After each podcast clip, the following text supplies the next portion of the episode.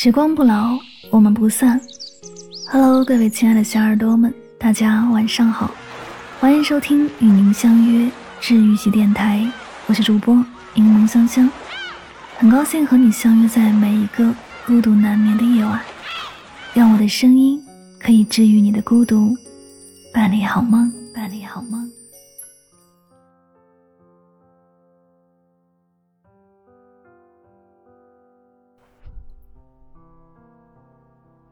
听说人的一生会遇到两个特别想结婚的阶段，一是刚入社会的时候，因为什么都做不好，总是跌倒，就会想要有个人能陪着自己一起度过难关；二是临近三十岁稳定下来的时候，无论是因为环境还是身心，都会对长久的亲密关系产生渴求。我现在就卡在第二个阶段，想结婚，时时刻刻都想。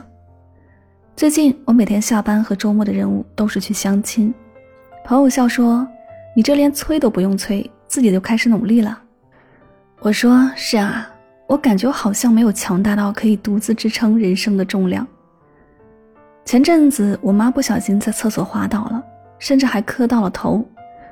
我听见声音冲过去看的时候，她已经开始犯迷糊，连喊疼的力气都没有。当时手忙脚乱的打了幺二零。报地址时止不住的哭，因为单亲，从小到大我都觉得我和我妈是相依为命的，所以几乎不敢想象，如果那一刻失去了她，我这辈子会经历怎样的痛苦。你知道吗？一个人晕倒的人真的很沉，好像他的胳膊和腿都灌了铅，任凭我怎么使劲都扶不动。而且医院走廊的椅子也很冷，如果旁边没有人，会空荡荡的，一直透风。那天，二姨和舅舅第一时间赶过来，一边握着我的手，让我别担心，一边关切地跟大夫询问情况。那是我第一次发现，原来事关生死的时候，但凡身边有人陪着，都会少害怕一点。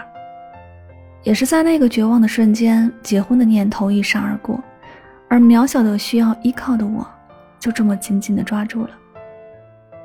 很奇妙，当你动了结婚的念头时。连看周遭的角度都不一样。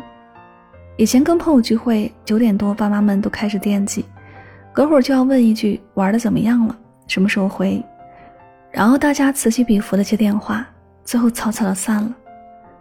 这几年，身边的人陆续有了家庭，偶尔会带着另一半来，于是天色一黑，只有单身的人还要报备，其他人都是玩到几点直接开车回家，夫妻俩一起来一起走，俨然有了大人的模样。那天散场，我不自觉的感叹：“真好啊，都不用自己回。”说出口时，我也有点意外。这要是早前，我肯定觉得一个人多好啊，想去哪儿去哪儿，不用拖家带口，也不需要考虑别人的想法。可现在，我会想要有那么一个人陪我走小区里最后一段没有路灯的路，在家人出意外的时候喊他的名字，告诉他：“咱妈摔倒了，你快来。”我也想在寒冬大雪里点上鸳鸯锅，涮一个人根本吃不完的菜。我想结婚了，好的坏的，自私的和心甘情愿的想法不停的冒出来，从开始那种简单的感受，逐渐变成认真的盘算。尽管它萌生于一个无助的瞬间，但最终还是变成了细密的网，交织着我对余生的选择。其实很多人恰恰就是因为某个瞬间才产生了结婚念头。闺蜜说她嫁的原因是一条破洞牛仔裤，她爱美也爱逞强。看日出的时候呢，非穿一条破洞裤子，结果冷的不行。当时老刘就坐在她旁边，发际线给风吹得暴露无遗，手臂却一直挡着她的小腿。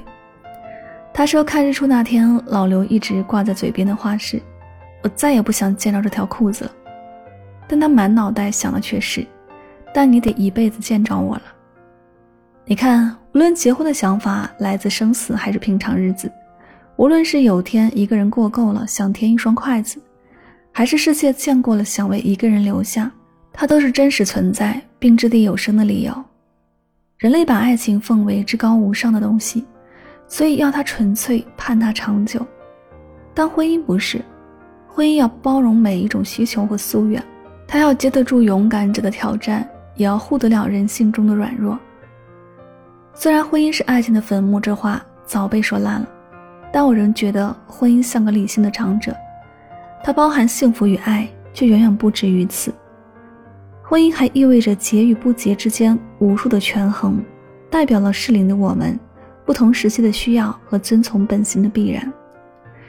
这世上有人讲婚姻的好，有人抱怨婚姻的坏，可归根结底，日子是什么样，得你自己过了才知道。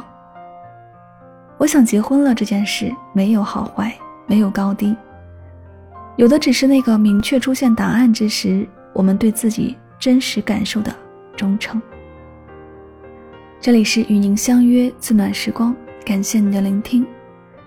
喜欢节目可以订阅此专辑，更多精彩内容等你来听。愿你一切安好，晚安，好吗。